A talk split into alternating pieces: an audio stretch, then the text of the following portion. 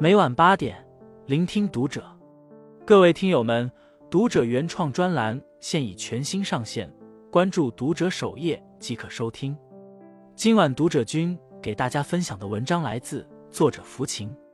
十二年前，以六十岁高龄冒死生下双胞胎的失独母亲，如今丈夫去世，她后悔了吗？上一次看到盛海林的消息是在十二年前，那一次她以超高龄产妇的身份，通过试管婴儿剖宫产生下一对双胞胎女儿，取名智智和慧慧，一时间成为传奇。如今十二年过去，再次听到这位合肥老人的消息，竟是老伴儿的去世。十二月八日，盛海林七十三岁的丈夫突然离世，留下双胞胎女儿才十二岁。还未成年，这无疑带给他巨大的悲痛和沉重的压力。面对自己当年孤注一掷的决定，盛海林没有后悔，却有遗憾。她遗憾丈夫没有珍惜自己的身体，没能等到两个小女儿顺利长大成人。痛失永爱，盛海林满心都是无言的疼痛。尚且年幼的两个孩子成为她继续生活的动力，她坚强的表示：“人间我一携幼女，拼命的好好活。”回望盛海林的故事，六十岁还要为生孩子拼命，仅仅是因为她是一位失独妈妈，不顾外界的流言蜚语。艰辛的育儿之路为她带来太多外人无法想象的困难，也让她承受了远超常人的压力。二零零九年，盛海林唯一的女儿婷婷因为煤气泄漏而中毒身亡。婷婷刚去世的那段时间。盛海林的眼泪都哭干了，他不明白人类生活的运转究竟有何道理。他小时候，每家每户都有好多个孩子，自己也是姐妹四个，从小长到大，没让父母操多少心。怎么轮到他做父母，面面俱到的操持孩子的学业、工作、婚姻？到头来，唯一的孩子却意外过世了。他一遍遍反思：二十七岁结婚，三十岁生子。无论是在部队，还是转业后工作尽心尽责，也有文化和道德层面的追求。为什么该他倒霉？极度伤心之时，他也曾想过随着女儿一同离去。求死之前，他去见了寺庙的法师。法师说，死不是一扇门，你不能通过死见到你的女儿，那么死也没有了意义。未来的几十年要如何度过呢？盛海林想到了领养一个孩子，他求助亲戚再生一个过继给他，打电话给各城市的孤儿院想要领养一个孩子，甚至在警方破获了一起拐卖案之后，他打电话过去询问是否能将救出的孩子暂时放在他那里抚养，等到孩子的亲生父母前来，他再把孩子还给人家。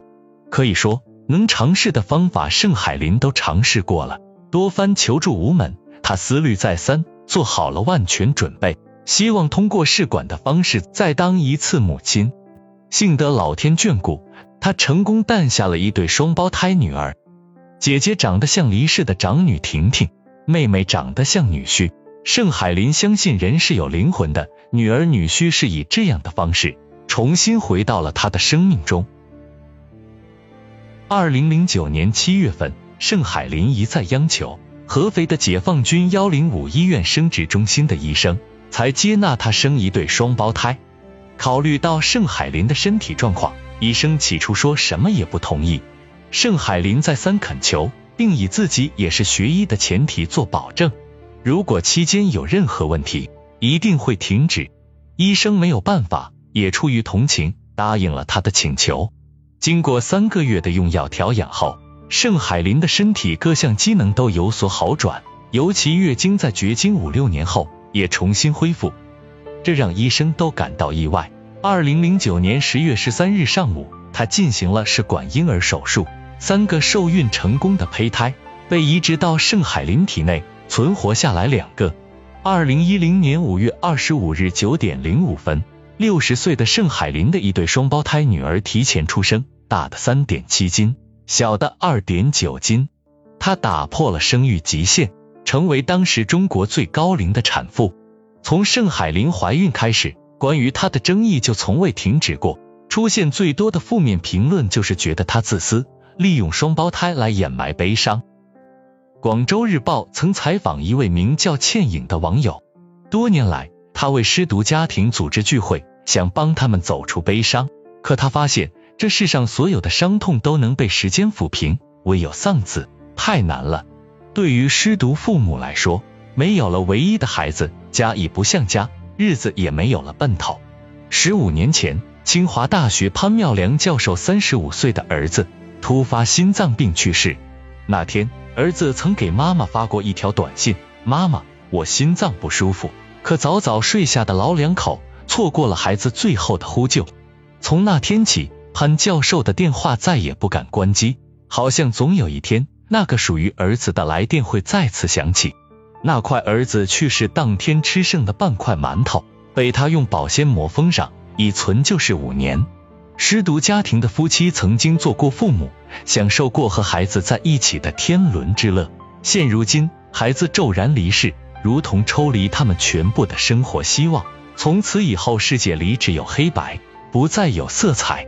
正如电视剧《我在他乡挺好的》里，失去女儿的胡晶晶妈妈说的：“没了孩子。”其实就没了与这个年轻时代的联系，再怎么想努力跟上世界的节奏，也只是无力。从这个角度来说，盛海林的选择无可厚非。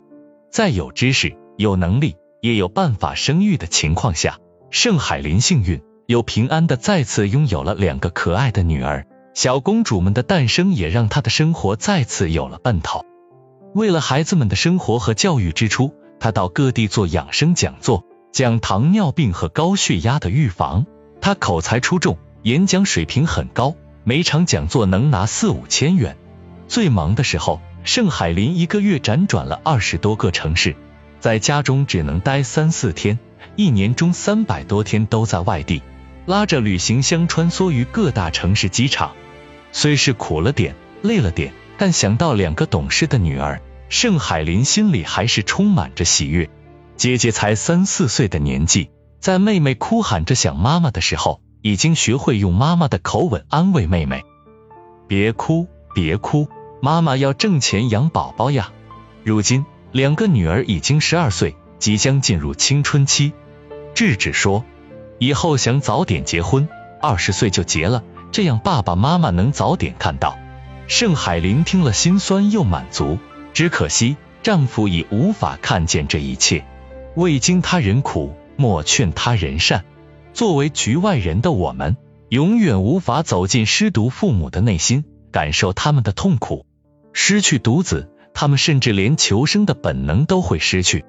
但凡有其他办法，他们也不会愿意冒着高龄生育的风险和随之带来的种种问题。我们能做的，唯有尊重和祝福。距离盛海林产下两个女儿。已经过去十二个年头了。这些年，他除了东奔西走的讲课，还要分出时间照顾因中风而瘫痪在床的老伴。二零一六年春节前，盛海林要到无锡、苏州和杭州去讲课。他想着这也许是个全家一起旅游的好时机，于是他叫上一个战友作伴，再和丈夫老吴商量，带上智智慧慧前往无锡。那场讲座结束后。苏州那边派人过来接他们，老吴却突然躺在酒店床上，说自己起不来了。盛海林很疑惑，去拽丈夫，结果丈夫直接倒在了地上，中风了。老伴中风后偏瘫在床，日常起居都需要人照料。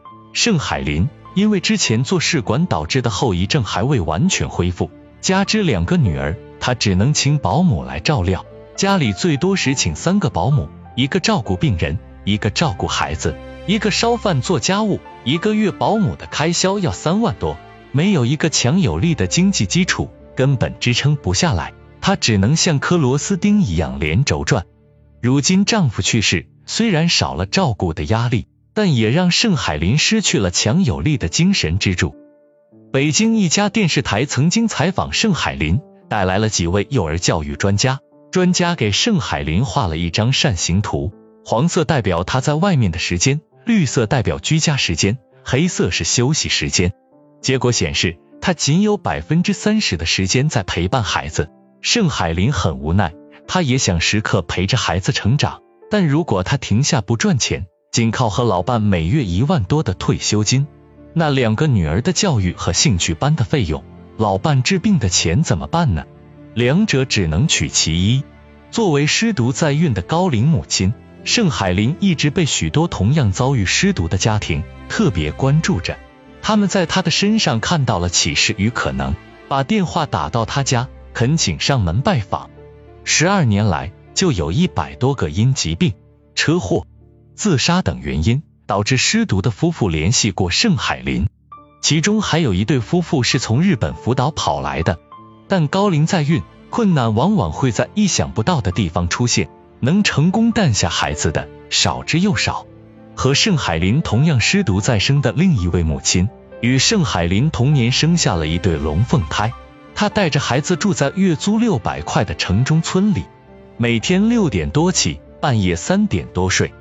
每个月除了一千八百元的退休金，还要给七家公司做账，每家付给他二三百元。年过花甲。却依然要为孩子们的前程来回奔波。与盛海林相比，这位母亲的日子显然更难过一些。